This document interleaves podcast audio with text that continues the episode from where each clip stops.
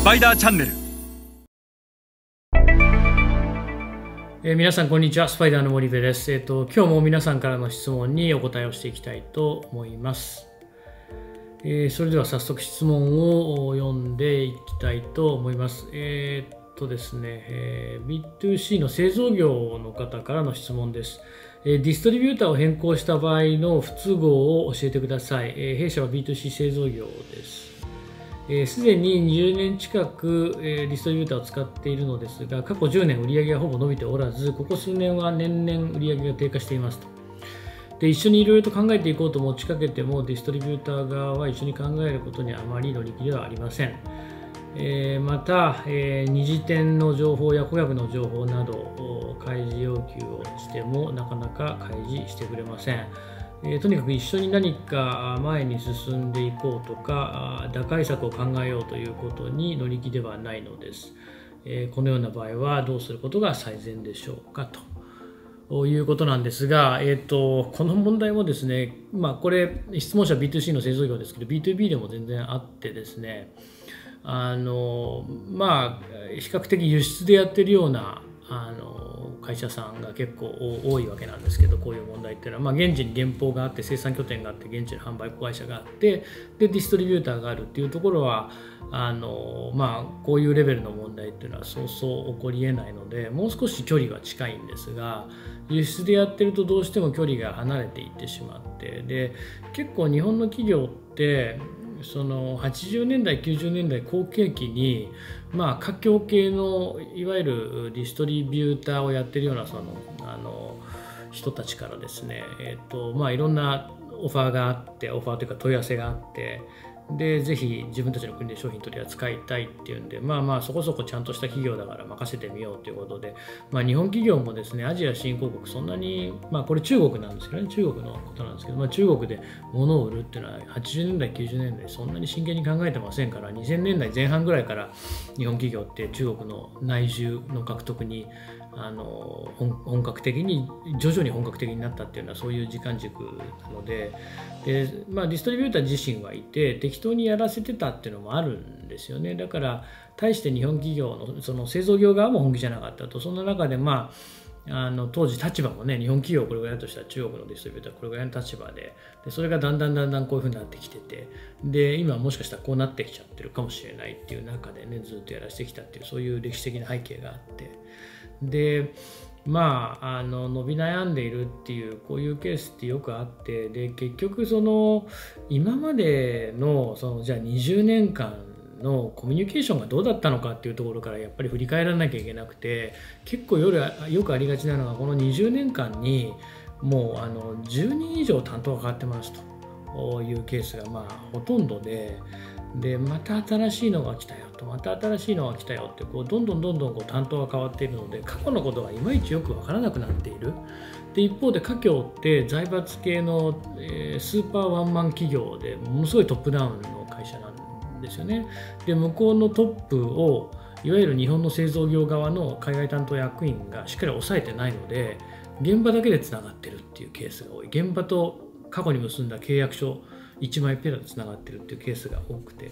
で結局人間関係が成立してないんですよね。ディストリビューター華僑のディストリビューターとあのうまくビジネス進めていくには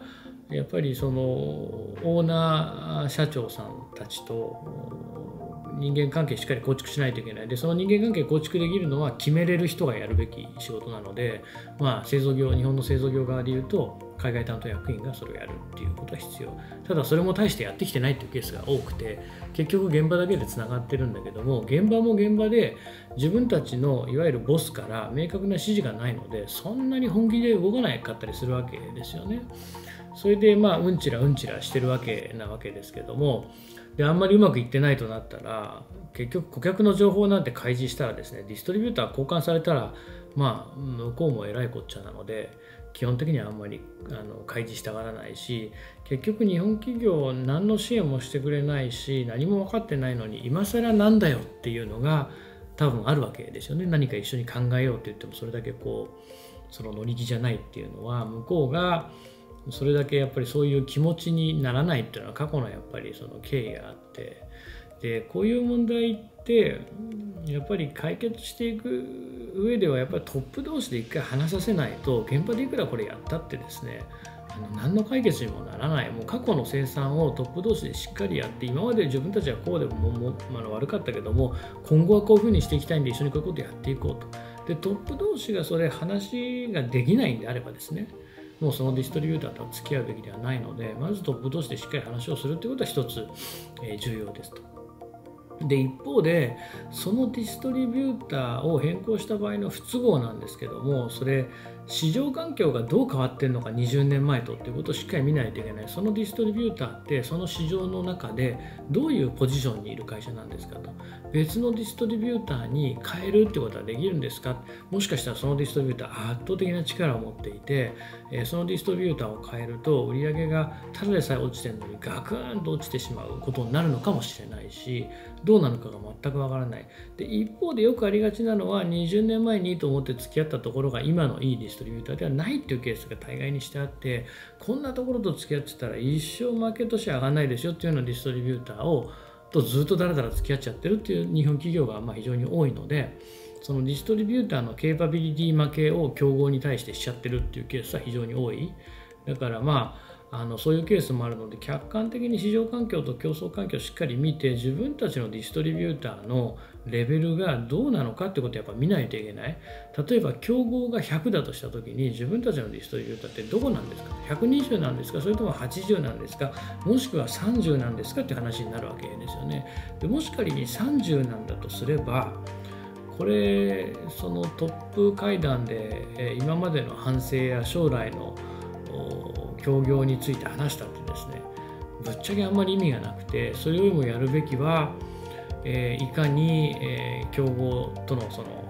差の70を埋めれるディストリビューションチャンネルを構築するかということを考えないといけない。競合がどういうチャンネルストラクチャーで何社のディストリビューターをどのエリアにどう配置してどういう人員体制でどういう教育をしてディストリビューションディストリビューターマネジメントしているのかということを、まあ、理解をしてそしてそれと近しいものを作っていかないと一生シェアの差は埋まらないわけなのでそういうことを考えないといけないですしまずその不都合っていっぱいあるわけですよ。ディストリビューターなんて変えるのと変えないのどっちがいいか方できれば変えないで穏便に過ごした方がいいわけなんですがその穏便に過ごすと結果として売上やシェアにどう差が出るのかっていうことをまず把握した上で穏便にするのか切るのかっていうことを判断しなきゃいけなくて結局多くの日本企業は穏便に穏便にで買えないでくるんだけどもまず最初に競合のディストリビューターを100とした場合に自分たちのディストリビューターが50なのか30なのかそれとも120なのかまあ120っていうことはあのあのそうそうなくてですねほとんどの場合が5030なんですけどもそれをまず見るっていうことが先じゃないですかね。で多分不都合は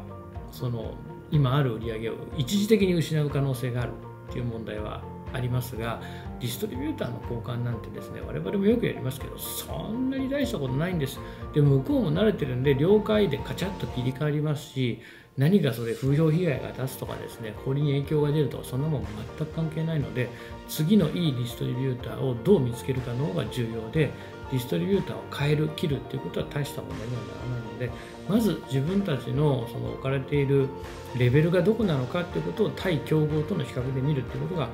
先決だと思います。えー、以上で今日は終わりにしたいと思います、えー、それでは皆さんまた次回お会いいたしましょう。